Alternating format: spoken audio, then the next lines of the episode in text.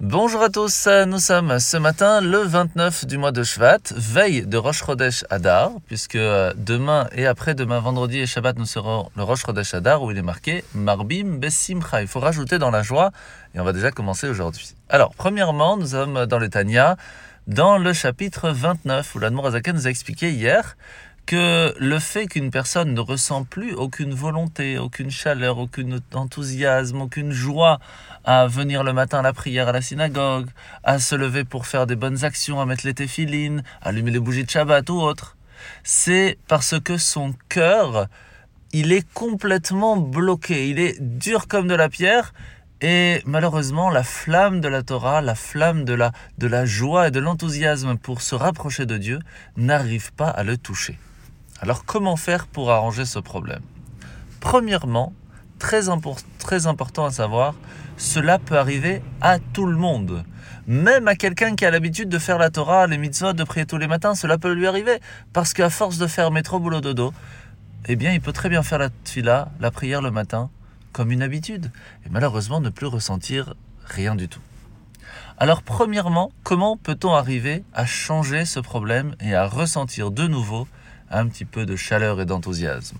La première base, c'est casser son cœur, ce qui veut dire le briser en petits morceaux, lui faire comprendre où il en est arrivé. Et où est-ce qu'on en est arrivé? Ben, Ça dépend les gens. Il y a une personne qui va réussir à faire pendant la journée énormément de choses contraires à la volonté divine. Alors que même les animaux ne peuvent pas faire quelque chose qui irait à l'encontre de la volonté de Dieu, puisqu'ils n'ont pas de libre arbitre. Ce qui nous amène donc à comprendre que nous pourrions arriver à un certain moment dans notre vie, même pire qu'un animal. D'où l'importance de savoir à se contrôler. Et à ce moment-là, nous pourrons monter même à un niveau plus haut que l'ange. Mais pour l'instant, on en est où? Et c'est là la question que l'on doit se poser pour essayer de briser un petit peu son cœur en lui disant Regarde où tu m'as amené, regarde où j'en suis aujourd'hui. Maintenant, ce qui se passe, c'est qu'une personne qui est arrivée à faire Teshuvah, il est arrivé à un, moment de sa vie où il a réussi à faire la prière tous les matins, à manger cachère, à faire Shabbat, à faire les fêtes.